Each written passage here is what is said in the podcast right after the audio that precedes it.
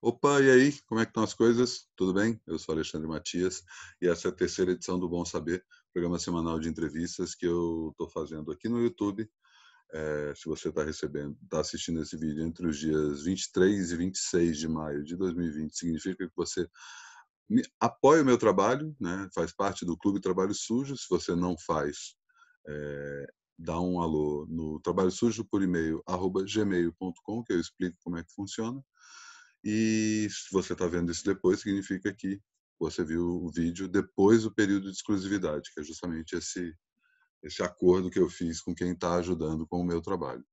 É, o Bom Saber é um dos programas que eu apresento, outros virão que chegam em primeira mão para quem paga pelo meu trabalho.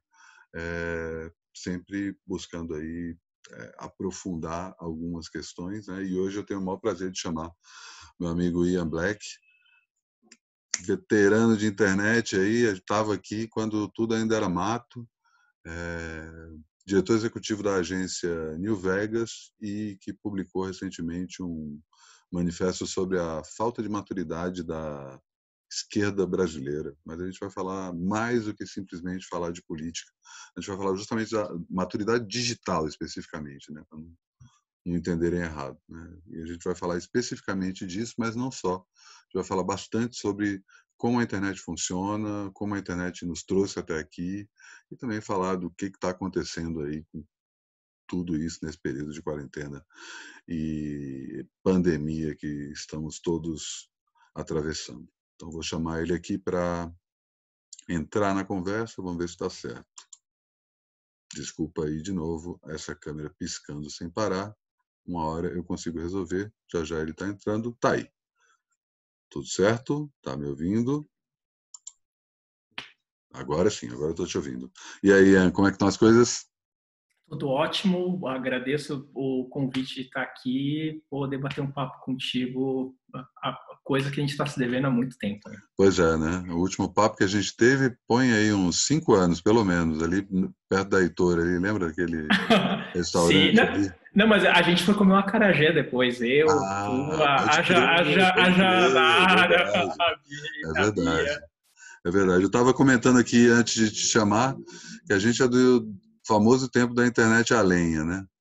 Totalmente, cara. Quando é, você, você lembra seus primeiros contatos com a internet? Quando você publicou a primeira coisa na internet por conta ah, própria? Sim, tranquilamente. Com, ainda com HTML, né? Bem antes de, bem antes de Blogspot e tal.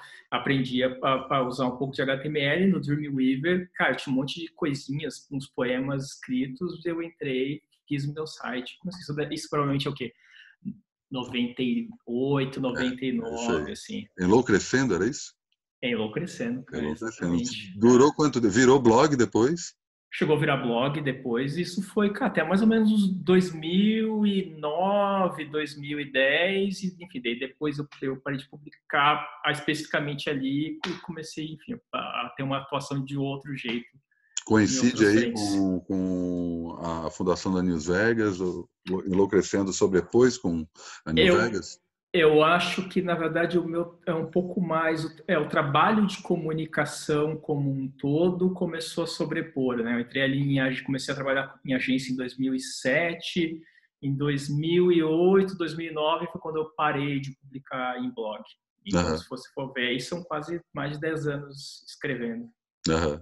É. E outros mais de 20 anos né, na internet. É, não, daí você tem vários outros projetos na internet, sim, assim, sim. Tipo, tem ouviram Duns ali com, com o Inagaki, o ali em 2003, é, você tem o... Eu, tem uma coisa que acho que pouca gente sabe, acho que o primeiro documentário sobre blogs do Brasil fui eu que eu Olha só, que foda, que, que foda. Qual era?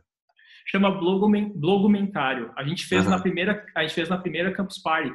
Uhum. O, e o, era o Casé Piscine entrevistando uma galera, assim. Que massa, que massa. Isso está no YouTube? Cara, isso nem, assim, eu não faço ideia de onde está, assim. É um negócio que se perdeu totalmente. Nossa, será que é tem que ver aonde... Ah, tem que ver até onde eu acho. Cara, acho que não, o Casé não tem. Mas eu vou, eu, quem tem deve ter a agência na qual eu trabalhava deve ter alguma cópia. Eu tinha algumas, só que na, nas minhas eternas mudanças a, o se material se foi. Né? Se foi, cacete.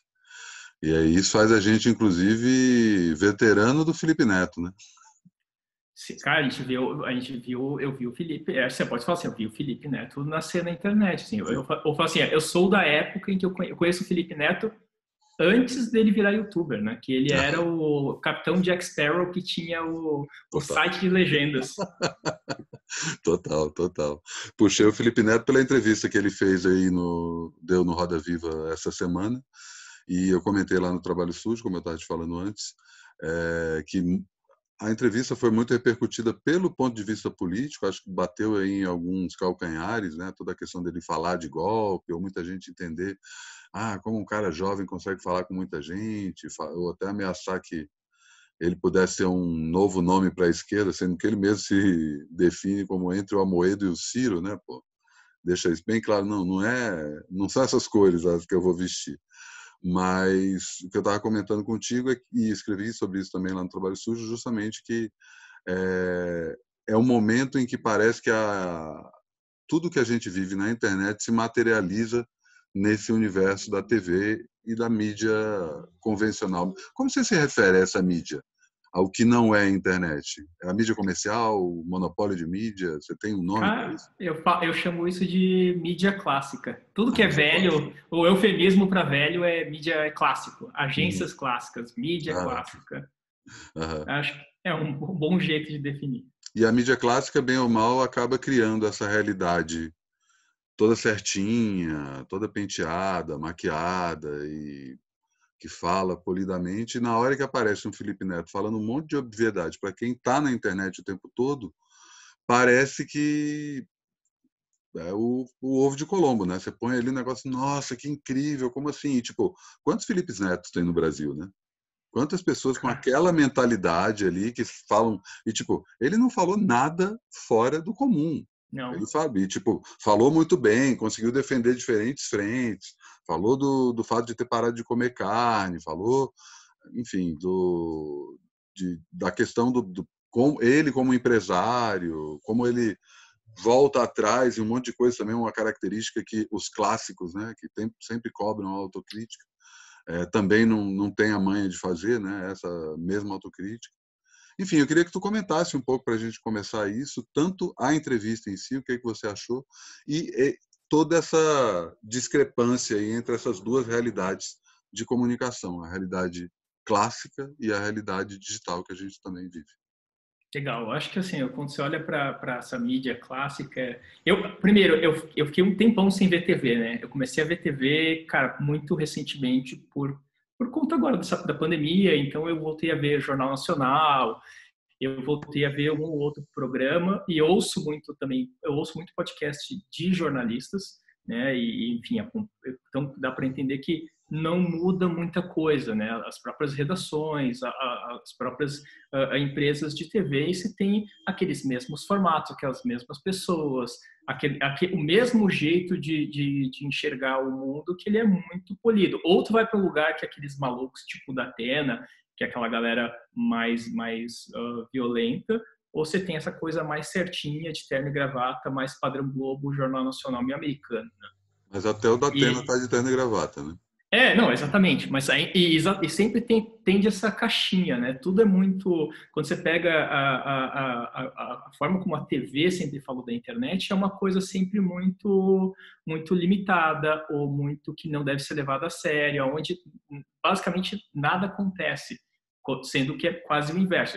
Eu entendo, obviamente, que TV e a internet elas se retroalimentam, né? Uma que não vive sem a outra mas uh, a, a, TV tem, acho que essa coisa, assim, a internet sabe que a TV existe e fala com a trata da existência dela, e só que a, recíproca não é verdadeira. Uhum. E eu acho que quando o Felipe Neto entra ali na no, no, no Roda Viva, o que acontece é que ele chega despejando, né? Ele não ele não se ele, ele não se formata para a TV, ele chega ali sendo o Felipe Neto. Né? Uhum. E, e, esse, não vou nem falar que esse novo Felipe Neto, porque quem acompanha ele minimamente sabe que essa postura dele, principalmente uh, mais política, já vem até na época do golpe, embora fosse um pouco uma, fosse outra postura, mas cara, se você pega ali 2000 e 2018, ele já estava super engajado sim, sim. nessa questão do Bolsonaro, tanto que tinha uma, tanto que tinha até uma, uma grande esperança de que seria o Felipe Neto que ia salvar o Brasil e fazer o, o Bolsonaro não ganhar. Uhum. E, aí, ele, ele, aparece, e ele aparece ali, eu acho que traz uh, uma série de coisas interessantes. Uma é a forma como ele mostra que a visão dele do que está acontecendo, muitas vezes, ela é mais madura e mais realista que os, que os mais ele entende mais as complexidades e é justamente talvez porque ele é um cara internet do que os jornalistas. Você vê os jornalistas eles eles estão perdidos desde o, desde uh, a partir do momento que eles falam da questão de fake news, da da questão da uma questão política, uma abordagem muito simplista, mas também muito das formas, das perguntas, que você pega muito o começo ali todo mundo fala assim: "Ah, mas tem tal coisa que você falou há muitos anos atrás". Cara, aquela pergunta do, do Edgar, meu Deus do céu, assim, eu, eu, eu, eu, eu quis enfiar minha cabeça no chão, assim, que falando das, da, das coxinhas. E o, e o, e, e o Felipe Neto, ele, primeiro, ele, cara, ele deve ter tido uma baita de uma aula de media training, Uhum. Ele, ele, ele de fato foi muito preparado para responder toda e qualquer pergunta e ao mesmo tempo e, uma coisa que eu achei muito legal é que a todo instante a postura dele não é de arrogância, é, não é de ataque, não é de apropriação. Eu acho, acho maravilhoso a hora que ele fala. Cara, algum, pode até ser que algumas, uh, algumas pessoas começaram a falar depois de mim, mas não vai ser eu que vai tomar o crédito por isso. Uhum, né? uhum. Eu sou, a todo instante ele fala, por mais que eu seja esse cara com toda essa audiência aqui e que é uma audiência que é, é difícil de você quantificar, né? Você, talvez ele seja a pessoa física mais influente, uma das mais influentes uh, da internet. Eu não vou, eu não tô aqui para me gabar, cara. Eu só sou um cara que entendo os meus poderes, uh, entendo a influência que eu tenho, entendo o que está acontecendo no país e vou colocar isso a serviço do país. E eu acho que esse tipo de postura, por mais simples e óbvia que seja, tu não estava vendo, você não via de em nenhum outro lugar. Né? Você pega, uhum. sei entrevista com o Toffoli, entrevista com qualquer outra pessoa que vai ali no, poderia ali no Roda Viva, até algum artista, ela não ia ter esse nível de não é, nem de provocação, mas esse nível de simplicidade, mas ao mesmo tempo é uma simplicidade que uh, assusta, é uma simplicidade que... Uma clareza, né? Clareza, exato. E que daí eu, eu acho que até arrisco dizer que talvez o Felipe Neto ele está inaugurando aí a nova era do YouTube mais adulto. Porque até uhum. então, quando você olha o YouTube, o YouTube tem toda essa questão de conteúdo para criança, conteúdo para jovem, conteúdo para adolescente. E daí você pega alguns, algumas coisas, os movimentos que você vê, tipo o Atila, ah, e o próprio Felipe Neto agora, tal, talvez até seja uma, uma ideia do Felipe Neto, a gente não tem como saber, que é começar a se apropriar desse espaço que é, cara, tá, tem uma audiência adulta aqui que está totalmente carente de bom conteúdo e você eu vou, que vou falar aqui. Total. É, e, então, e, que, e daí você pensa o seguinte, é, comparando TV e o Felipe Neto, a forma como a TV se comunica ainda com todos os seus limites autoimpostos uh, e o Felipe Neto vai para um, vai um caminho em que ele está servindo a mesma audiência, mas com uma outra postura, a gente começa a pensar quem vai, quem vai, ganhar, essa, quem vai ganhar essa história. É, e aí você falou uma coisa da internet e da TV se retroalimentar, mas é muito para mim é muito didático você entender que, tipo, antes da internet era só a TV que se retroalimentava. A partir do momento que você tem a internet na, na história, ela não usa apenas a TV, mas ela usa todo tipo de comunicação para se retroalimentar, inclusive ela mesma, né? Acho que a gente já já pode falar de uma não sei se propriamente uma internet pós-moderna ou simplesmente uma internet madura a partir do momento em que ela reconhece-se a ela mesma, né, muito ainda de uma forma é, de citação, de referência, de oh, o meme de 2008, mas já entende isso como um universo paralelo em comparação ao universo que quem ainda olha para a TV, para os jornais, para as revistas, para o cinema, para o mercado fonográfico, é, não tem essa, essa visão. Né? Não, não tem. Acho que a, a, eu acho que é uma comunicação que ela é muito, é muito rápida.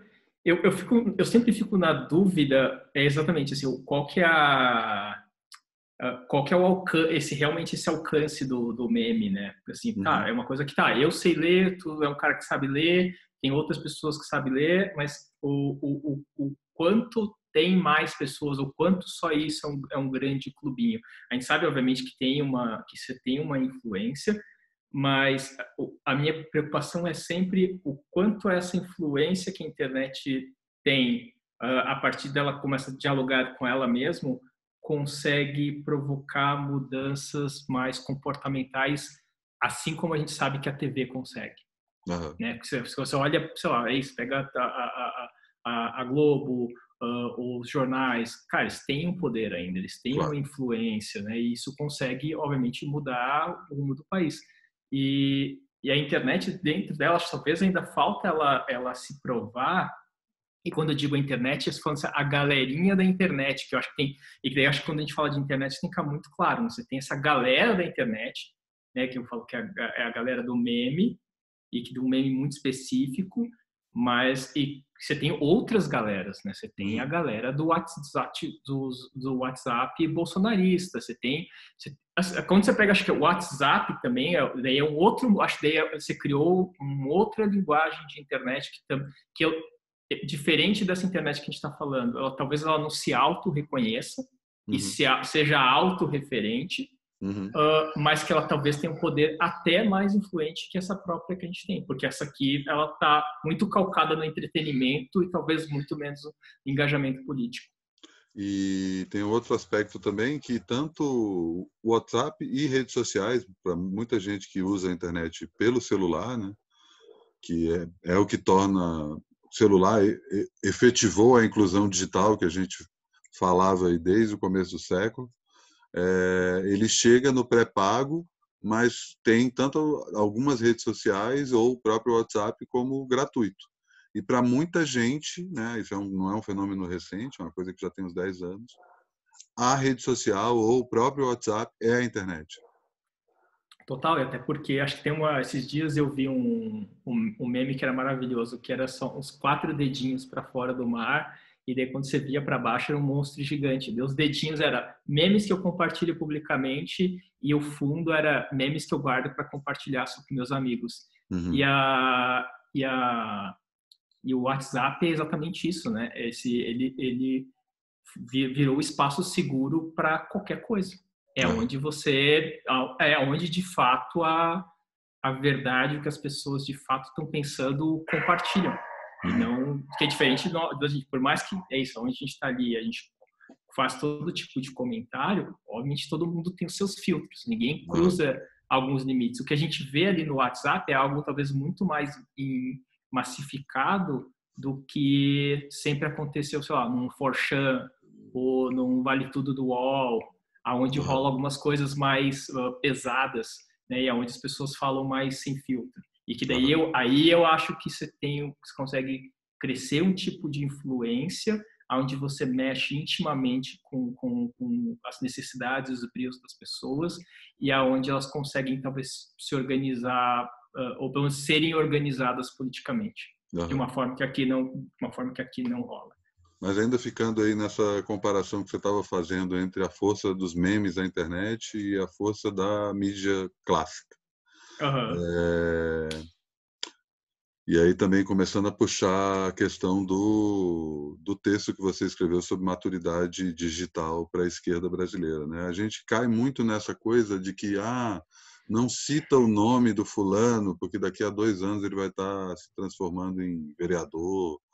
É, ah, a esquerda cai nas armadilhas que a, que a direita coloca, então faz a provocação de manhã porque sabe que à tarde todo mundo vai falar uma coisa e aí à noite vai falar assim, não, não era bem assim, olha que povo exagerado. Mas, por outro lado, a própria mídia clássica reverbera isso também. Eu, não, eu tenho minhas dúvidas sobre quem é o verdadeiro megafone da direita. São as redes sociais, através da, da atitude reativa da esquerda, ou é a mídia no famoso dar palco para maluco ou jornalismo declaratório?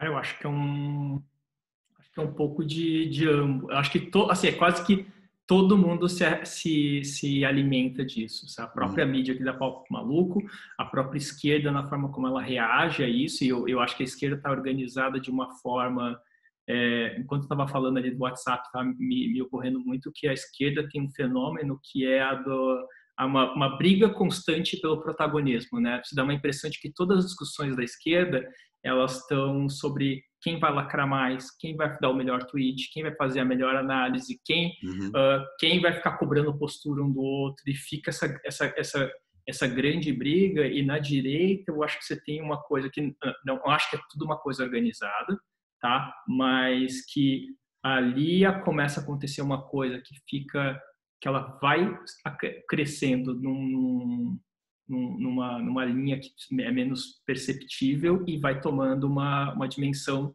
e força muito muito grande. Uhum. Que é, você acha, tem, primeiro você tem a coisa, tá, vamos pegar, pegar ali, sabe, uh, uh, PT, o PT, a ascensão do PT e, consequentemente, das pautas identitárias, né, feminismo, pauta negra, uh, e todo LGBTQ e todas essas coisas ganhando cada vez mais força. E quando elas, todas essas forças crescem, elas crescem uh, com uma postura muito mais reativa e muito mais, vou usar um termo aqui, autoritária. Eles começam a criar, né? Assim, ah, tu, é, sei lá, ah, tu é um cara preto, se namora com uma mina branca, tu é um palmiteiro e tá errado. Ah, tu é um cara, se você fala isso sobre mulher, tu é um cara uh, macho escroto, esquerdo macho. Uh, e, e, e, você, essa, e esse, essas, a imposição dessas pautas, você começa a deixar um monte de gente. Obviamente, você desperta muitas pessoas, mas mesmo as pessoas que vão estar despertas, elas estão despertas com uma posição um pouco mais belicosa, é, e que você vai deixando um monte de gente alienada. Né? Pessoas que, cara, é o próprio Felipe Neto, é o fala, ah, cara, eu não, eu não entendi, eu, eu vim de um lugar, de um lugar muito específico em que as minhas referências uh, não me faziam entender essas pautas. E a, e, e a, forma como essas pautas se posicionavam, elas não acolhem, né? elas simplesmente uh, uh, tentam destruir. Uhum. E que daí você pega toda essa galera que se sente inadequado, eles começam a ganhar uma, eles estão em grupos fechados, eles, estão, eles se juntam em grupos fechados, né, onde e lembre-se que os grupos fechados é onde pode se conversar sobre tudo, e eles, come, eles começam a ver uma ascensão de, de, de algumas vozes da direita que começam a criar um conteúdo mais sofisticado, dando contornos quase intelectuais e científicos para algumas das crenças que estavam ali enraizadas. Uhum. É, tem, aliás, tem, tem uma série documental do Daily, do, do, do New York Times, chama Rabbit Hole, que vai explicando um pouco isso.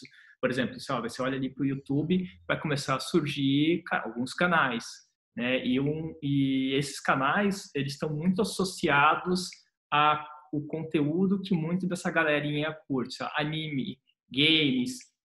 E daí você assiste, sei lá, você assistir um vídeo de videogame, por um acaso tem um vídeo desses relacionado. E conforme você vai assistindo, você vai assistindo o outro. Daí vai aparecendo cada vez mais e é quase que vai, vai aumentando e você começa a criar quase que uma, uma um conhecimento a, a, a, que está calcado nessa direita, que está calcado no, no, combate ao politicamente correto, nas uhum. afirmações da tua própria existência. E que, se, uhum. se você for pensar do ponto de vista de transdisciplinaridade, não está necessariamente errado, é só é, é mais um ponto de vista e que essa galera vai ganhando cada vez mais força e, re, e reage com a mesma cólera e com a mesma raiva que aquilo. E começa e que começa a se impor uma de uma forma uh, intelectual. Porque isso a, a, gente do lado quem está mais à esquerda tende a, a, se achar mais inteligente, a mais intelectualizado e que os outro, o outro lado ele é o lado burro, o lado do obscurantismo, mas só que a gente para e não, não discute tanto que aquele lado de lá acha a mesma coisa da gente. Claro, claro. Eles se acham inteligentes pra caralho. E daí a imprensa, um, seja pelo fato de que eles tentam dar essa imparcialidade e, obviamente, eles têm uma questão uh, uh, uh, comercial, a gente não está falando de meia dúzia de gato pingado ali na, uhum. à direita, é quase meio a meio. Claro. Você vai, você começa a dar espaço. Os dois. Eles, eles sempre existiram, na verdade, se eu pegar aqui agora, todos esses caras, eles sempre existiram. Uhum. E, e você começa a dar espaço para uma, uma galera que vão, vamos dar espaço para os dois, dois lados. E você começa a criar essa, essa, é, essa polarização. Somado, daí você pega uh, a, a, questão da, da, Dilma, né? quando o governo dela, principalmente a partir do final do, do primeiro mandato, uh, começa a ter inflação, começa a ter crise. E você pensa que o governo Lula, basicamente, o que ele fez foi potencializar o consumo, né? o empoderamento através do consumo. Então, você está viajando mais, você está comprando celular, está podendo estudar, sempre consumo, consumo, consumo uh, você começa a perder o poder de consumo, você começa a criar uma classe que está completamente, cara, uh, uh, desesperançada uhum. e, e que você e obviamente você junta isso à questão de corrupção, você, você, e isso junta ainda mais com a questão do WhatsApp, grupos de família, aonde está toda essa massa de pessoas frustradas por causa do consumo, você criou, você tem um ambiente muito fértil para continuar circulando essas informações da direita. E a grande mídia também, né? E não dá para grande, a, grande, a responsabilidade da grande mídia também, que sempre, mas que sempre foi isso, se for pensar. Claro, claro. É, é, é, é, quase, é quase uma coisa meio cíclica, né? Uhum. Você vai estar de um lado, vai estar de outro, de acordo com o interesse deles naquele momento. Uhum. Você acha que lacrar é reacionário? Hum. Cara, eu vou falar uma coisa que Tá, acho que é legal a primeira coisa pontuar, né? Assim, tudo que eu ofereço aqui é um ponto de vista, né? Claro. Que não é uma verdade, é uma, uma, é uma camada de tudo que se fala de realidade. Vida, né? Ninguém é. tem a verdade absoluta, né? Isso, então é só importante que daí, senão você, ah, o Ian falou tal coisa, blá blá blá. Então, assim, uh, é, eu tenho vários, acho que assim, mesmo quando a gente olha para a questão da, da, dessa da lacração, eu posso te dar várias interpretações dela. Uhum. Eu posso entender, ah, de fato a lacração ela tem um sentido político de construção e que ela é importante. Sim, ela tem isso também. Uhum. Né? Mas ela, ela, ela, e a gente está falando muito aqui da comunicação entre o que se fala e o que se recebe. Uhum. Né? E quando a gente fala do que se recebe, acho que é importante a gente sempre pensar uh, que a gente só se preocupa que é a gente que está falando, a gente não preocupa como é que isso vai ser recebido do outro lado. Uhum. Né? Quem é a pessoa, como ela, qual é a vida dela, que, que uh, como ela vai receber aquilo. E daí, acho que a lacração, ela tem isso também, porque a lacração, ela tem um caráter violento. A lacração, ela, ela, ela não é um diálogo. Uhum. A lacração é meio, é que é um, é, é um cala-boca. Né? É um filme de diálogo, ele é, ele é um cala-boca, ele é uma coisa Exato. que é imposto. E que ele é imposto de um lugar que é, ele, ele, é autoritário, ele é arrogante, que é tipo assim, não, o que eu estou dizendo aqui é verdade, o que você acredita não é verdade. E, e é o que eu costumo dizer, a, a, o pensamento à esquerda e o pensamento mais progressista, cara, ele só é um ponto de vista. Ele só é um conjunto de ideias pela qual por, eu acredito que é o caminho, mas que uhum. não necessariamente é a verdade. Uhum. E que daí acontece muito isso, pô, o próprio feminismo, o próprio movimento negro, com o qual eu discuto com, com certa frequência. Você chega com um monte de imposição e eu falo assim, cara, eu estou saindo de um lugar aonde eu já não quero que ser definido, não quero ser racializado, só que ao mesmo tempo a gente, mesmo pelo lado progressista, a gente insiste numa racialização. E, tipo, uhum. ah, você tem que pensar desse jeito. Se você não pensar desse jeito, uh, você está errado. E que daí você vê uma, e acho que você vê uma acho que a reação mais maluca dessa de todas é Kanye West. Né? Quando você vai que ele usa o MAGA hat, a pessoa, não, o cara está tá, tá apoiando Trump. Não, não, na real é só um statement dele que ele é um free thinker. Eu sou um pensador livre, vocês não me dizer que eu, por ser preto, eu tenho que votar nos democratas. Só para dizer que não, eu vou apoiar o Trump. Uhum. E até, quem sabe, se lançar candidato, né? E, que, e se lançar candidato. E eu, eu, eu acho que, para mim, ele dá um grande exemplo do como a esquerda se organiza de uma maneira que também, é autori, também tem caráter autoritário. Uhum. Já que você foi para esse lado, eu queria que tu falasse um pouco mais, então, sobre por que, por que você não acha que a esquerda brasileira está é, madura, madura digitalmente, ou melhor, o que você define como maturidade digital e o que falta para a esquerda brasileira chegar aí.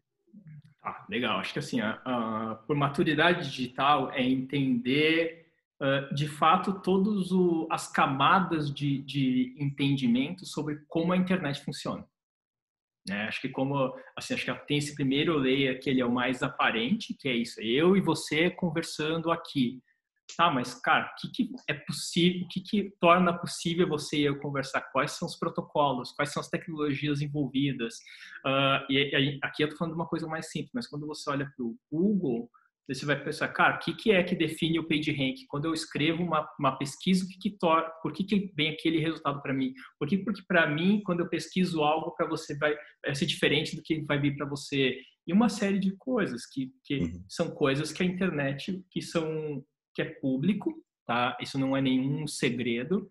É, se você pegar e ler os, o, a, as, as bibliotecas de cada site, eles vão explicando por que e como isso acontece, tá? Uhum.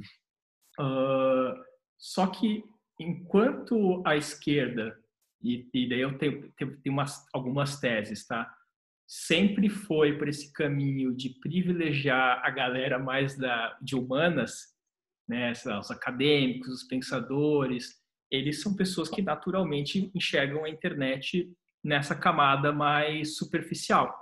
E daí você tende a pensar a internet e, e, e atuar na internet nessa coisa mais, uh, mais superficial, que é, ah, vamos emplacar um trend topic, eu vamos todo mundo, eu vou fazer uma, tentar subir uma hashtag aqui, eu vou fazer esse barulho no Twitter. E por outro lado, quando você olha à direita, uh, você pega um monte de gente, um monte de engenheiro, um monte de gente de tecnologia, um monte de gente que de fato tem um entendimento muito mais completo, profundo e, e sofisticado de como a web funciona. Quais são as regras do tipo, se eu, se eu quero que tal conteúdo uh, uh, viralize, tem uma técnica para se fazer isso. Você uhum. tem uma estrutura para se fazer isso, tem uma estratégia para fazer isso. E daí o que, que, o que acontece é que a direita soube criar esse, esse, esse ecossistema de uma maneira é, em várias em várias camadas que seja é, é, desde o conteúdo em si mas como o conteúdo ele é construído como ele é distribuído uh, como se tem uma coisa que tem um cara que é muito bom lá no Twitter que eu que chama acho que é o Orlando que é o anarco fino ele cara ele troça ele detalha isso muito de uma forma muito legal mas é isso fala assim ah a direita entende, por exemplo, que se não importa, o, o Twitter ele não entende o que está se falando de bom ou de ruim sobre um assunto. Ele uhum. entende que está se falando sobre um assunto. Uhum. Então a direita provoca esse tipo de, de, de assunto para que uh, comece a todo mundo a falar dele. E daí quando as pessoas vão procurar, ou como, a partir do momento que isso começa a ser indexado, uh, o conteúdo da direita que vai estar tá mais proeminente. Você vai ter, as suas chances de você encontrar o conteúdo da direita ele é, ele é mais correto. E que daí é, tem um Porque erro a direita já indexou. Já indexou totalmente. E que daí a, e a direita já entendeu uma coisa que a esquerda que a esquerda tá, tá demorando ainda, que é, é de novo, a gente não está do lado do lado da luz, da força né? É, e que a gente continua acreditando nisso. Então, esse tende a, a subestimar o, o, poder de convencimento da, da esquerda, uhum. perdão, da, da, da direita. direita. É, né? Então, você, ah, não, a pessoa vai ler essas coisas, esses absurdos aqui, tá tudo errado, esses fake news, mas que, que, que garante que aquela pessoa vai ler aquilo e vai, vai achar que é, que é fake news, uhum. sabe? E que, e que mesmo quando a gente olha para a esquerda, é isso. Para mim, tem gente discutindo Marx e falar em revolução uh, armada, para mim, cara, não não está distante dos caras falarem de lá, terraplanismo ou da gente começar a discutir como a gente faria um Rise of Skywalker melhor que o J.J. Abrams, uhum. sabe? É tudo dentro de uma de uma coisa muito etérea e que a e que a esquerda ainda, cara, não, não se ligou. Ela tem e ela continua insistindo uh, numa autorreferência, numa autodeterminação e que isso se reflete também numa uma, numa estratégia completamente básica, né? uhum. né? Que é, ah, vamos, vamos produzir conteúdo. E, e ainda você tem uma coisa que é a esquerda, a esquerda tá, trabalha sempre na reação. Né? Uhum. Você não vê a esquerda fazendo proposição atualmente. Você vai no Twitter, até o eu estava vendo um podcast do que estava entrevista com o Cris Dias e ele trouxe uma frase que eu não sabia que era do Merigo, que ele fala o Twitter é a cidade alerta da esquerda. Uhum, uhum. e, bom, e faz muito sentido, que é isso. Claro. Ah, você entra no Twitter, é um pânico generalizado por tudo que o Bolsonaro fala. E assim, e as pessoas eu, até agora não entenderam é, que o, muito do que o Bolsonaro fala é só para distrair. Né? É aquela a técnica lá do, do, do, do fire pose. Vou jogar um monte de coisa aqui, vocês vão, vocês vão pegar e vão, vão, vão falar disso, e do outro lado eu vou tirar a atenção do que eu quero que vocês tirem, ou eu vou começar a fazer outra coisa. E assim, uhum. todo mundo já sabe disso. Só que a esquerda continua, continua caindo. Continua caindo e não tem. E daí você vê uma coisa que parece que não tem ninguém organizando essa coisa. Né? Uhum. Quando você vai conversar com qualquer pessoa que trabalha dentro de política, cara, é assustador. Não tem um pensamento sofisticado, não tem uma estratégia, uh, não tem uma coisa de longo prazo, que é algo que a direita tem há muito, há muito tempo. Uhum. E, e daí acho que foi, e, e daí foi a partir da, da eleição de, de 2008 que eu comecei a perceber que foi assim, cara, tá, vocês não estão nada organizados, você tem um monte de coisa que poderia ser feita, uh, que é importante. Lá, vou pegar o mais simples de todos, tá? Começar a organizar uh, os influenciadores. Vou começar a organizar mapear, os influenciadores. Mapear, mapear os influenciadores e trabalhar para que eles comecem a falar de pautas que nos interessa, que interessa a esquerda e que você lá na frente começa a converter isso, seja para eleger primeiro vereador e depois deputado, Sabe? Uhum. Isso poderia, se isso, só se isso já fosse feito, já ia mudar coisa pra caralho. Uhum. Só que isso não, não, isso ainda não é feito. Uhum. E acho que tem essa coisa, você tem uma questão de dados. Por exemplo, eu tenho um amigo meu que ele trabalha com dados, tá? E ele trabalhou muito na eleição de 2000 e da 2018. E ele conseguia, o trabalho dele era conseguir prever a partir de dados de redes sociais, IBGE, fazer notícia, cruzar várias coisas. O trabalho dele era determinar qual ia ser o resultado da, do Datafolha e do Ibope antes que ele saísse. E ele acertava, caía, porque assim, o cara é pesquisador, é um cara foda pra caralho. Uh, e que, pô, então assim, essa tecnologia existe. Uhum. Isso está disponível. Então, assim, eu, eu, eu consigo saber, cara, quais são. Só pegar a eleição passada, eu consigo saber a cada município quem votou no quê. E eu consigo saber se eu, cada pessoa que votou, qual a religião, qual a renda, qual uma série de coisas que eu olho para aquilo e falo assim, cara, ok, eu consigo determinar uma, uma estratégia para fazer uma conversão. Muito do que uhum. a gente vê, sei lá, nos Estados Unidos, que tem os swing states e tudo mais, eles vão trabalhar e vão determinando, pô, eu vou trabalhar esse estado, porque esse estado tem uma, tem, um, tem uma possibilidade de converter. Só que cara, a esquerda não faz absolutamente nada disso. Esse, basicamente, assim, a, a, esquerda se comunica na internet da mesma maneira que era que se comunicava, que era possível se comunicar em, há 10 anos, 15 anos atrás. Ninguém na esquerda você consegue pensar assim, não, esse cara está fazendo um trabalho legal, não necessariamente político? Cara, de, ah, eu, assim, o que eu consigo enxergar, na verdade, são pequenos, pequenas iniciativas. Você pega a galera da bancada ativista, conseguiram organizar uma galera e, e, fazer. Mas eu sei também porque é isso. A, a, a bancada ativista, ela, logo no começo da, da campanha do, do ano retrasado, eles juntaram uma galera boa. Uhum. Galera uhum. de publicidade, galera de pesquisa. Eu mesmo tive tive ali envolvido no, no começo, e, e, é uma galera que se juntou e começou a organizar um, uma, alguns elementos da campanha que era. E ali era muito para tentar dialogar com o maior número de pessoas possíveis. E uhum. conseguiram fazer, fizeram uma votação recorde. Uhum. Tem, um, tem um menino muito bom, cara, que é o Samuel Emílio, que é um menino negro, ele está muito ligado ali à galera da Tabata Amaral, né? E que agora ele vai se candidatar a vereador aqui em São Paulo. Uhum. E que é isso, é um cara também que está cercado de gente muito boa, que não necessariamente da política, mas é uma galera que sabe pensar uh, em comunicação, em eleição. Então ele está juntando um monte dessa galera muito boa. Eu apoio ele também para sabe determinar para chegar no, no, lá no, na câmara. Uhum. Então, então tem algumas coisas e que o, e o problema que acontece daí daí tem um problema maior que é por mais que você tenha pessoas que estão super dispostas a fazer algo, uh, quando você chega no núcleo dos partidos, você tem, cara, daí você tem um, daí você tem muita burocracia, né? Uhum.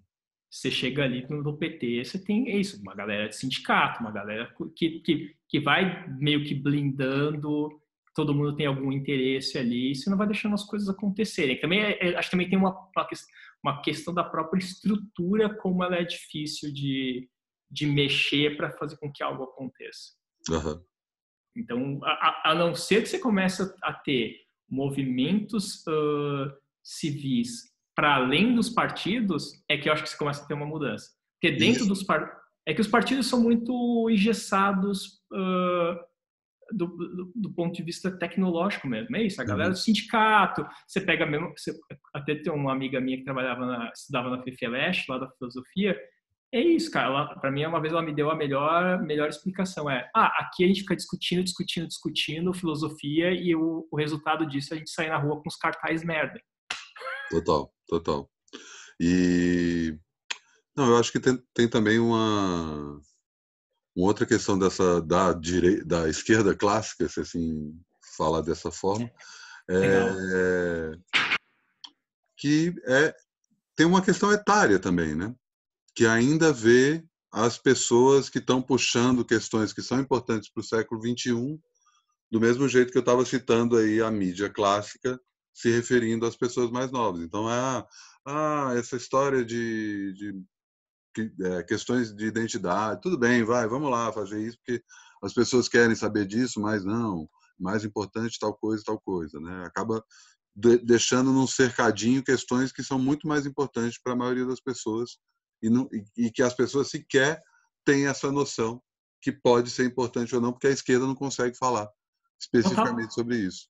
Total, acho que assim, assim como a esquerda tem aquela bronca que o Mano Brown deu em todo mundo lá no, em 2018, cara, é, é, é, isso, o quanto a esquerda não consegue enxergar alguns setores da sociedade, que é, por exemplo, a galera da, da, da periferia, tal, e a mesma galera agora tecnológica, porque na época, ali em 2018, cara, a hora que começou, que a água bateu na bunda e que falou assim, não, a gente precisa dar, fazer alguma coisa, o que chegou de hacker, de galera de dados, de galera de comunicação, um monte de gente querendo ajudar e que ligar à esquerda, estava ali disponível. Todo mundo falou assim, não, cara, vamos fazer. Né? Tanto que eu, eu brinco, assim, a, a, sensação que eu tinha naquela, naquela época, quando você estava na sala, é uma coisa meio Star Wars, todo mundo reunido naquela sala de briefing, vamos atacar a Estrela da Morte.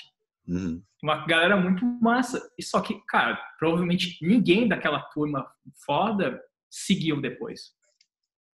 Uhum sabe? Você tinha, porque eh, acho que eh, eles não souberam aproveitar muito daquelas pessoas. E, ao mesmo tempo, você tinha ali algumas pessoas que estavam mais interessadas em começar a protagonizar alguns movimentos mais interesses próprios e uhum. sumiu. Não tem, não teve mais nada. É tudo muito tático e pouco estratégico, né? Meio o que que acontece, o que que a gente pode fazer a partir do que já aconteceu. É, não, é. não tem uma proposta, né? Como você mesmo não. Falou. Não, demora. É, eles basicamente começam a pensar muito em comunicação, é isso, há pouquíssimo tempo antes da eleição. Uhum. E saindo da esquerda e indo para a comunicação, é, você vê alguém legal na mídia clássica fazendo coisas que estão dentro dessa tua ideia de maturidade digital? Quando você diz de marca ou alguma coisa assim? É, eu estou falando mais de meio de comunicação, que está conseguindo hum sair disso, assim, não especificamente marca? Cara, acho que o UOL, o UOL, eu acho que eles estão fazendo uma transição muito boa. Acho que o UOL entendeu que uh, mais do que eles tinham muito essa característica de ser um site de notícia e o UOL está virando uma coisa de de entretenimento, uma, uma, empresa de conteúdo, né? A gente faz conteúdo. Você vê, obviamente, coisas mais antigas, tipo o UOL Uh, eu, esses, nos últimos dias, eu comecei a ver que tem muito eles estão abrindo espaço para muita gente de várias pautas distintas.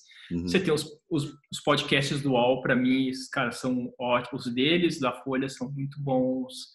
Uh, cê, eles estão começando, eles estão investindo há muito tempo e a coisa está crescendo. Então, pô, uhum. dá para perceber que o UOL entendeu que tá, tem alguma coisa aqui e a gente tem que, que fazer, que, que abraçar, sabe? Para uhum. mim é o, o exemplo, cara, o Chico Barney está no UOL, assim.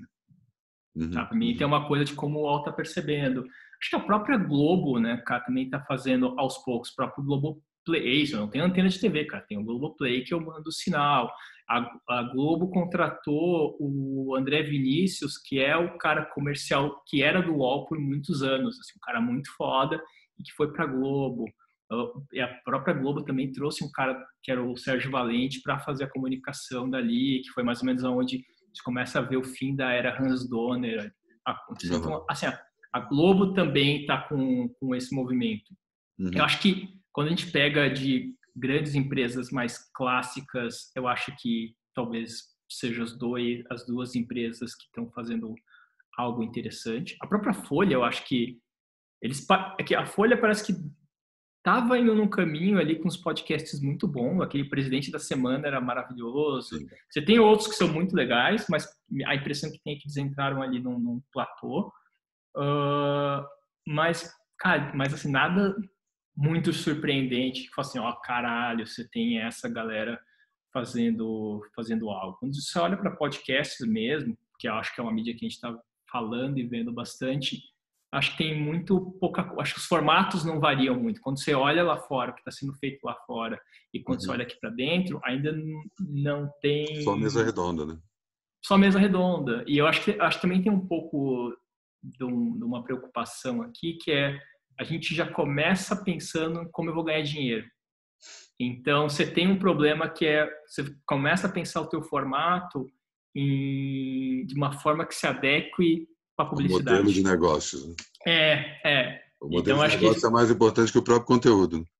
Hum, total. Eu, eu, eu, eu sempre profetizo que é, a hora em que a gente começar a ver, na verdade, um grupo aí que faça podcast que tente por um caminho mais artístico, experimental, a gente começa a ver algo que vai fazer mais sentido. A gente fala assim, pô, agora está vendo inovação, mas quando a gente pensa mesmo podcast, tem muito podcast, mas em termos de formato, inovação de formato, não muito. Engraçado. E eu queria pegar também um assunto da semana, né, que também usar esse assunto para a gente dissecar um pouco mais essa coisa do que é essa grande caixa preta chamada internet, embora você tenha dito que a bula está no, no, nos próprios sites, né, dá para entender como funciona, que é esse perfil Sleeping Giants, que começou a denunciar é, para as empresas que patrocinam sites sem saber que elas patrocinam sites de extrema direita, intolerantes, que espalham notícias falsas e tal. Queria que você Mas... falasse desse, o que, que você acha dessa iniciativa e aproveitar para explicar como isso funciona e por que, que é tão na veia. Tá, isso é, isso é, isso é legal porque acho que a gente pega. Acho que para explicar uh, isso, acho que vale a gente entender como era feita a publicidade antes. Uhum. Né? A publicidade antes, ela era proprietária, ou seja, sei lá, eu sou o UOL e eu tenho, eu tenho vários sites, quanto mais sites eu tiver, melhor, porque eu tenho espaço para veicular, uh, para veicular propaganda. E, e, eu, por exemplo, eu como agência que represento um anunciante, eu ia lá no UOL e falei assim, UOL, eu quero eu quero comprar uh, um espaço aqui para conversar com mulheres com 35 anos que falam de carreira. Eles disseram, não, a gente tem um site aqui, o, que é um site cujo conteúdo uh, ele é consumido por esse público. Tá? Se a gente não tem, a gente pode criar esse site. É, exatamente, eles estão entendendo aí, é, entendendo a demanda e vai se vai criando produtos que atendam aquelas, aquelas demandas. E o UOL, pela audiência que ele tem, ele consegue construir essa audiência. Uhum. Tá? Beleza, isso era a forma mais tradicional. O que começou a acontecer depois é, é interessante que o UOL, por exemplo, ele tinha ele, ele tinha o próprio ad server dele. Então, Você comprava a mídia no UOL e o UOL, e o UOL mesmo ele era responsável por distribuir aquele, aquela propaganda na plataforma dele. O que começou a acontecer é um modelo muito parecido com o Google, né? com, com, com as propagandas do Google. O que é isso? A propaganda do Google é, é todo mundo tem, tem todo mundo tem os seus sites, né, o seu blog, alguma coisa mais independente, e você coloca aquele o, o Google é, o Google AdSense, né, que você coloca a propaganda, se alguém entra ali, o Google depois te remunera. Esse modelo era um modelo intermediário e daí você começou a ter que é uma questão da mídia programática. O que, que é a hum. mídia programática? É, são grandes grandes grupos de mídia, empresas de mídia que elas elas têm contratos direto com todas as empresas. Então, eu tenho um contrato com o Google, que controla um inventário específico. Eu tenho um contrato com o UOL, que tem todas essas tem todos esses sites aqui. E eu comecei a parar de comprar por site. Então, eu falei assim, ah, eu quero comprar de, uh, nesse site aqui, porque esse site fala com esse público. Não. Agora, eu, eu agência, vou lá e falo assim, olha, eu quero comprar uh, uh, quero exibir essa publicidade para um, esse grupo específico, mulheres de 35 que têm filhos. Beleza. E daí ele, o que acontece? Esse, todas essas empresas de mídia eles mapeiam, uh, eles começam através dos cookies, né? Eles conseguem identificar quem é o, quem é, quem são essas pessoas. Uhum. Então, independente de qual site, uh, de qual for o site, se uma pessoa com essa idade, com esse perfil, entra nesse site, ela vai ver essa propaganda. Uhum. Então, eu comecei menos a comprar propaganda no site pelo assunto e eu começo a comprar publicidade baseada em pessoas. Uhum. E, e para esses caras, quanto mais eu tiver, e criei qual que é a grande briga da, da internet? É inventário. Então, todo, porque tem várias empresas dessas de mídia. Então, é, é a, a, briga dessas empresas de mídia é ter inventário. Quanto mais propaganda tiver nesses lugares, melhor. Uhum. Só que daí que começa a acontecer. Nessa briga por inventário, esses caras estão um pouco se fudendo aonde é que está a propaganda. Uhum. Né? E, e, obviamente, a agência que quer números e o cliente que quer números para mostrar para os chefes deles, também nunca pararam para se importar aonde é que está sendo veiculado, desde que uhum. esteja sendo veiculado para as pessoas, para o público que eu quero. Claro. O que o que está começando, na verdade, assim, já daí quando a gente olha uh, para inter... a internet, ela ela ela, ela provocou um, um, fenômeno que é muito interessante. Eu tenho um livro que eu quero mostrar ali que é, chama uh, Blue Train Manifesto. Ah, é um livro de é um livro de é um livro de 99 Nossa. clássico na qual os caras já falam a real. Falam assim, ó, cara, uh, com a internet as pessoas começaram a se organizar e por elas se organizar elas começam a, a, a conversar sobre os problemas dela. Então você cria uma nova uma nova camada de conhecimento em relação às marcas, que antes era só as marcas na TV falando como elas são fodas, mas as pessoas falando quanto elas são uma merda também. Uhum. Né? então a internet se populariza junto com essa relação, nova relação das pessoas com as marcas. É, uh, e, e, isso vai e daí, obviamente as pessoas começam a entender que elas podem questionar as marcas uhum. Né que primeiro é aquelas organizações né? Acho que tem, aqui no Brasil ficou até conhecido aquele grupo que se juntou para poder cobrar a telefônica da velocidade da internet. Assim, Foi um dos primeiros movimentos que teve que, que existiram. Mas daí quando você começa a existir uh, Twitter e Facebook e Instagram, as pessoas começam a utilizar as redes sociais também para reclamar. Mas essa ideia de reclamar da, da, das marcas sempre foi uma coisa que, sabe, nos últimos 20 anos é uma coisa meio naturalizada. Você sabe uhum. que você pode xingar uma marca. Você uhum. sabe que você pode exercer uma pressão. E, e, e, e, obviamente, você vai misturando isso com a questão política, porque a gente está cada vez mais politizado né, que é isso, pega a nossa época ali em pop list, uh, em todos aqueles grupos, cara, não se falava de política basicamente, eu falava uhum. de uma uhum. maneira muito mais tranquila, mas agora não, a política basicamente domina a nossa, nossa existência. Então você tem pessoas reclamando de marca e pessoas politizadas. E, e daí você começa a ter, e obviamente você tem movimentos, né? Agora a gente está no movimento em que o progressismo, você vê os valores progressistas uh, uh, tomando mais conta da, da pauta, com o apoio da mídia tradicional, principalmente uhum. Globo, uhum. uh, e daí você, começa a, a possibilitar uh, questionar algumas marcas por que, que elas estão tomando determinadas posturas. Até porque, quando você olha para a publicidade nos últimos cinco anos, uh, as, uh, basicamente as, as, marcas se apropriaram de todas as pautas identitárias possíveis e imaginárias. É, é, é, quase obrigatório uh, falar de pessoas pretas, pessoas gordas, mulheres, pessoal trans. As marcas virou um negócio isso. E, obviamente, essas pessoas, uh, ao assumir essas bandeiras, essas marcas também estão uh, suscetíveis à pressão desses mesmos grupos. Claro.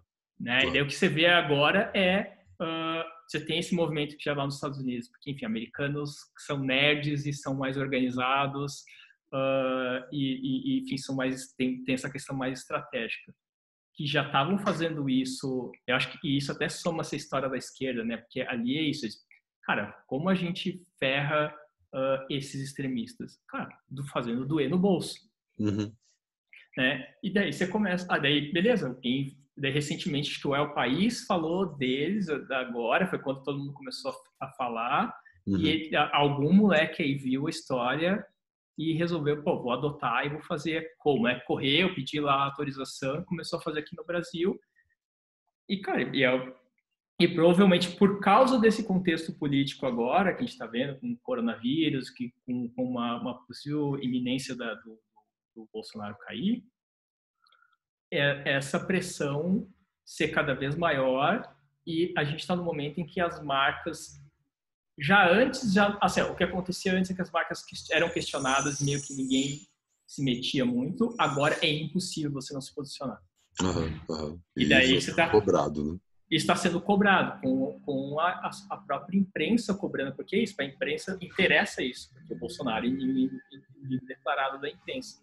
Então, você, tá, você tem um ambiente hoje em que é favorável ter essa pressão e, consequentemente, as empresas começarem a derrubar toda, toda a publicidade desses, uh, desses sites. Claro que daí você tem que começar, porque eu defendo é que tem que começar a também ter um questionamento do porquê que a publicidade permitia isso. Isso já existia, estava claro, aqui, né? Claro. Uhum. Por que, que a gente não estava discutindo isso antes e como e quem são as pessoas que são responsáveis e como elas vão ser responsabilizadas uh, por, por, por, isso? Mas, cara, a tendência é que você tenha uma, uma derrubada geral da renda desses sites. Uhum. Tá? E você já viu o Carluxo reclamando? Já estava reclamando disso, né? Reclamando com. Ele nem tirou, ele tirou o print com o Twitter, o Twitter do Jair, né? É. Ele tirou o print ali, aí você vê que o cara que o primeiro cara para responder é o ícone do pai dele. O cara nem disfarça. É... Tu acha que ele cai? Saindo um pouco de. Cara, então eu tenho várias teses aí. Acho que Manda, eu, uma, da, uma, é, então uma das teses que eu tenho é que, cara, Bolsonaro de certa forma uh, pretenciona essa questão da, da quarentena, uh, porque ele sabe que vai ter uma grande resistência. Ao mesmo, uh, você, você, tem um negócio que você, quanto menos as pessoas uh, ficam em quarentena, mais você está alongando essa merda, né? Uhum. E que, cara, quanto mais tu alonga isso, menos as pessoas vão para a rua, né? E menos as pessoas protestam. Porque é isso, acho que se as pessoas pudessem sair na rua, o Bolsonaro provavelmente já estaria acabando, caído, porque cara, ser muita gente na rua, umas uhum. coisas muito parecidas com a Dilma. A popularidade dele ia cair de uma, uma velocidade muito maior, e daí, tá, ia estar tá muito aberto para esse processo. Nesse período que ele está tendo, que as pessoas não têm como protestar publicamente na rua, que faz uma diferença, ele está se cercando do centrão, né? Então ele tá já acho que basicamente já garantiu a maioria para impedir qualquer processo de impeachment via, via Congresso. E, cara, daqui a pouco é isso. O, ele vai poder indicar alguém para o STF em novembro, porque o Celso de Mello sai, se aposenta. Uhum. E em fevereiro o Rodrigo Maia sai também. E provavelmente ele vai ter força suficiente para eleger um presidente da Câmara. Uhum. Então, que eu, a minha a minha tese aí, a minha teoria da conspiração é que, cara, o Bolsonaro na real ele no fundo, no, o objetivo dele é fazer com que na verdade a quarentena dure mais tempo. Uhum, uhum. Porque, no final das contas, ele consegue segurar para fazer algumas mudanças políticas que garantem que ele não caia de jeito nenhum. Mesmo com a popularidade dele começando a sair do, do nível que estava. É, porque assim, o grande problema é que assim, não vai adiantar muito a popularidade dele cair e no Congresso ele ter maioria, né? Uhum. Vai ser que nem o, o Trump agora, né? que chegou a passar, passou no Congresso, mas no Senado não passou. Aqui eu acho que não passa nem. Agora eu acho que o Centrão, se tiver uma coisa meio coesa, mesmo sem o, PN, o MDB, cara, não passa. Não passa. Uhum. Torcer para você estar errado. Não, cara, eu também. Puta que pariu, sim. É, e como é que você está encarando aí essa quarentena? Enfim, tanto pessoal Cara, quanto profissionalmente? Tá, é, profissionalmente é muito tranquilo, porque é isso, a empresa tá, tá indo bem. Acho que por ela, desde sempre, ser uma empresa que ela tem um custo de operação baixo e por ser uma empresa que é digital, uh, os nossos clientes todos mantiveram nossos contratos. Uh, a gente fez uma escolha ali de manter todos os funcionários, né, de não demitir ninguém, por mais que a gente entenda que a nossa nosso volume de negócios daqui até o final do ano vai diminuir. Então é preferível para a gente uh, terminar o ano zero e talvez até assumir um pouco de prejuízo, mas não não fazer demissões. Uhum. Né? Acho que é um momento importante porque é isso, incertezas, você demite alguém, você não sabe se a pessoa vai ser tem chance de ser contratada. Então, acho que a gente considera como assim, e que é uma coisa que a fundação da agência sempre foi nessa coisa de a gente tem que provar que que a gente quer, a gente é o tipo de empresário que a gente gostaria que todo mundo fosse. Uhum, né? Então, uhum. tem um pouco disso, mas enfim, eu estou conseguindo trabalhar numa boa. Cara, minha rotina ela é, é bem bem tranquila. Eu moro no bairro, eu moro no Pacaembu, né, cara? Tipo assim, bairro de casa que não tem ninguém nas ruas. Eu tenho quatro cães, então eu basicamente saio com eles todos os dias, dou uma volta no bairro, vou até ali o estádio, é, volto com eles e passo meu dia trabalhando umas seis horas e depois eu me dedico a alguma coisa. Ah, vou jogar eu voltei a jogar videogame, coisa que faz tempo que eu não fazia. Então tenho jogado mais videogame, tenho voltei a ler quadrinhos, cara, voltei a ler, ah, voltei a ler X-Men, que é uma coisa que eu não lia há muito tempo. X-Men atual? E, sim, cara, tem um negócio, até, até peguei e, guardei aqui, ó, uh, chama House of X e, e ah, Powers of X, que é meio que uma nova, que é um, é um, é um momento, em, ah, a história é maravilhosa, né, da, a, a, a, eles fazem um retcon que a Moira McTarget ela tem um poder que é incrível, que é o poder de ressurreição. Tá, que foda. Então ela, ela morre e basicamente ela volta lembrando tudo que aconteceu com ela na vida na vida anterior e Sim. ela e basicamente vai algumas vidas até ela chegar no, num, e ela sempre vai percebendo vai dar uma merda em algum momento até uhum. ela monta uma estratégia para o Magneto e o Xavier se juntarem e começarem a criar uma, uma, uma potência mundial. Mas enfim. Então, cara, comecei a ver isso, comecei a a ler quadrinhos, comecei a cara, montar umas playlists, uhum. tendo falar falar com algumas pessoas com, com frequência, uhum. o que, que elas estão que elas estão fazendo. Também fico muito atento se alguém está precisando de alguma conversa, alguma coisa, porque isso está acontecendo, né?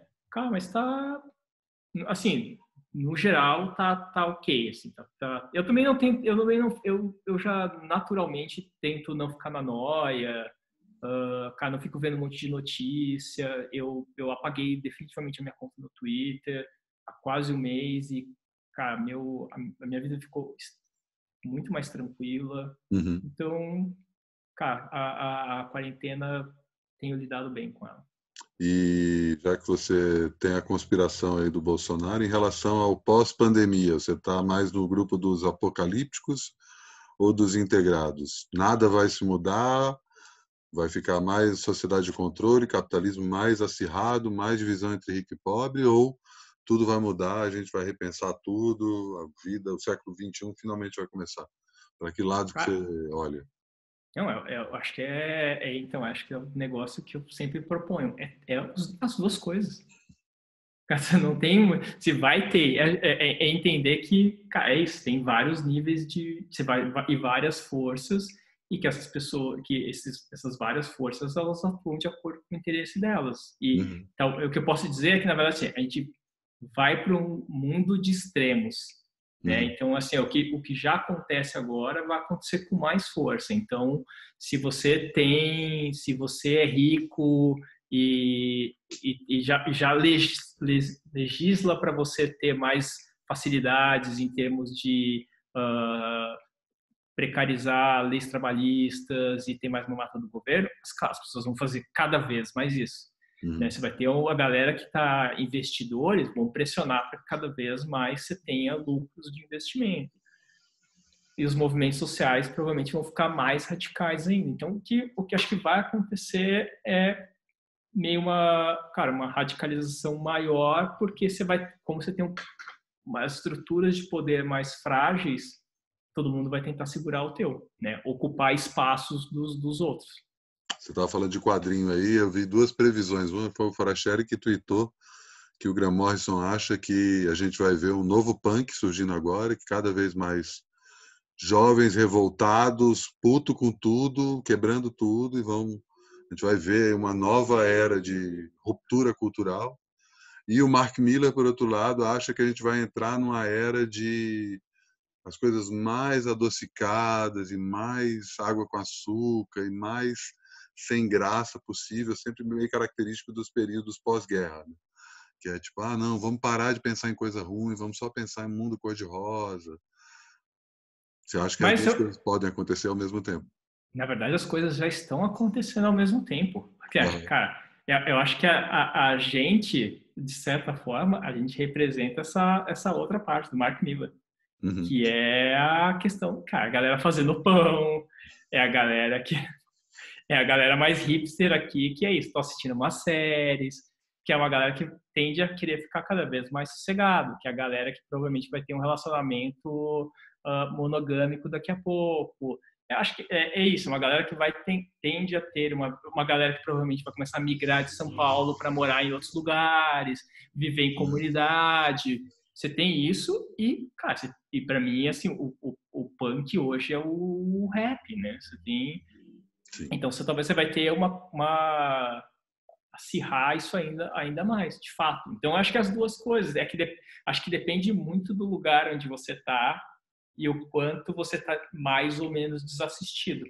Uhum, total, né? total. Demais. É, acho que é isso aí, cara. Deu uma, acho que uma horinha de papo aqui. Ótimo papo, aquele velho história. Poderia continuar por um bom tempo, mas adorei. Muitas é, considerações boas, muitas um papo muito didático para muita gente. E vamos repetir aí, independente de programa de entrevista, né? Aproveitar aí que está todo mundo em casa, a gente marca aí um Zoom aí para falar das coisas que não podem ficarem registradas. Não, eu assim, ó, cara, eu vou, esse eu vou fazer, então, assim, para finalizar, vou fazer uma previsão Manda. que tem a ver com isso, que é, cara, você ter quase uns speakeasy da pandemia. Assim, da galera, porque assim, você tem cada, o que está começando a surgir é, é, já tem lugares que você pode fazer exame sem necessariamente você ter uma pedido médico. Uhum. Né? Então, cara, assim, o, o ah, já tem drive-thru, né? Exame drive-thru. É, então, o exame do corona é quase o exame, cara, de sangue que as pessoas usam para se combinar de transar sem camisinha, uhum. sabe? E, e, e, vai ser um pouco isso, ó. Você tem ali um grupo, o grupinho dos imunizados que assim, cara, vamos tomar um drink aqui. A gente não precisa sair falando foda-se a vida igual a Pugliese, uhum. mas, cara, você vai ter, vamos se juntar aqui. Ou, ah, pô, ali na casa do, do Ian vai rolar um grupinho ali que a galera que tá Você já pegou o corona? Se você não pegou o corona, é... fica em casa. Mas se você já pegou, vai para aí. Cara, então, mas... acho que vai ter essa, essa é uma tendência que vai acontecer. Isso se a gente está falando só do corona, né? Porque eu sou mais cético em relação a isso, porque eu acho que o corona é só a primeira pandemia. Outras virão. Fora Outras virão. a questão climática, né? Que é uma conta que quando vir não vai ser tão sutil quanto o corona, não. Não, cara. É assim, isso é uma, isso eu acho que é uma coisa interessante, assim, que a gente vai, acho que a gente é a geração que provavelmente vai ver ainda mais mudanças radicais do que no século XX viu coisa pra caralho, né? Exato, Mas exato. quando pensa no que a gente pega aqui, pega arte tecnológica e eu, eu acho que a gente vai pegar, a gente ainda vai ver vivos uh, as primeiras grandes consequências do aquecimento global. Ah, não tenho dúvida, eu não tenho dúvida. Eu achei que tu fosse falar de outra coisa, tipo manipulação genética, teletransporte. Eu também não duvido nada que a gente veja, pelo menos os primeiros rascunhos disso. Mas é, eu tenho fé, sabe? Realmente, eu não gosto de ter essa fé, mas adeus às praias que conhecemos, cara. Eu acho que daqui a 20, 30 anos, cidades litorâneas que amamos hoje, esquece, vão ser cidades submersas. Total, eu também. Eu, eu, eu, não acho que é uma coisa assim, ah, gente velhinho vendo isso, não. Acho que é isso, daqui a 20 anos. Eu, pelo não, menos, me considero velhinho com 60. Né? Não, e que daí você está falando só desse, dessa questão muito ambiental, né? Quando eu pego o exemplo, sei lá, cara, tu começa a ver gente, ah, aumento de suicídio, uh, populações sendo dizimadas, uh, anima, uh, assim, um número crescente de animais sendo extintos por causa de calor e tudo mais. Sim. E aí, é, é insetos, é, né? Insetos que equilibram todo o ecossistema. É, morreu aquele inseto e aí, invasão de ave. Isso já está rolando, é, né? É, então, assim, o que é, ideal é assim, a gente convivendo com esse tipo de notícia com uma certa frequência. Uhum. E, e pensa no emocional. Assim, se agora que de certa forma, tá, é, é, a gente vê essa, esse nosso grupo, que de novo tá dentro de casa, tem todas umas coisas, estão sofrendo, cara, tu imagina rolar esse tipo de coisa aí. É, e aí tem um outro sofrimento que eu também penso aí nessa coisa do isolamento, que é, eu já tenho percebido isso, a própria Roberta, que teve no programa anterior ao seu, comentou isso, e muito amigo meu fala isso, que é, tá desenvolvendo uma espécie de sociofobia, medo de encontrar gente, sabe? E é isso, a gente está dois meses só na quarentena. E tem gente que não, não desce o elevador, sabe? Tem gente que não pisa fora do prédio. Eu faço compras uma vez por semana. É o único momento ali que não, eu preciso dar uma respirada de ar fresco, preciso tomar um sol de verdade e andar um pouco. Aí eu dou essa caminhada, mas tem gente que, tipo, amiga minha outro dia saiu para fazer compra e voltou com medo para casa. Ela não conseguiu entrar no supermercado porque viu muita gente. E isso com dois meses. Imagina se a gente ficar aí com essa previsão que a gente vai ter no Brasil até o final do ano. Olha o impacto que isso tem no inconsciente e como é que isso muda tudo. Mas, enfim, como eu falei, né? Papo para mais outra Papo. hora de conversa. Né? Exato. Que, que belíssimo epílogo aqui. É isso, otimismo e pessimismo ao mesmo tempo, né? Você está puxando essa coisa que é o bom e o mal o tempo todo, então para que a, a todo, a, a, todo instante isso, meu, é o equilíbrio da força. Demais, Ian. É, quem quiser te seguir, já que você não está no Twitter, como te acompanha? Uh, Instagram, arroba Ian Black. Só isso, é a única rede social que tu. Cara, é o único. Só, só isso. Maravilha. Valeu, velho. E depois eu vou cobrar a tua dica lá pro Climatias. Você furou a fila aí, veio primeiro para a entrevista. Porra. Queimou aí, essa aí não vale mais não.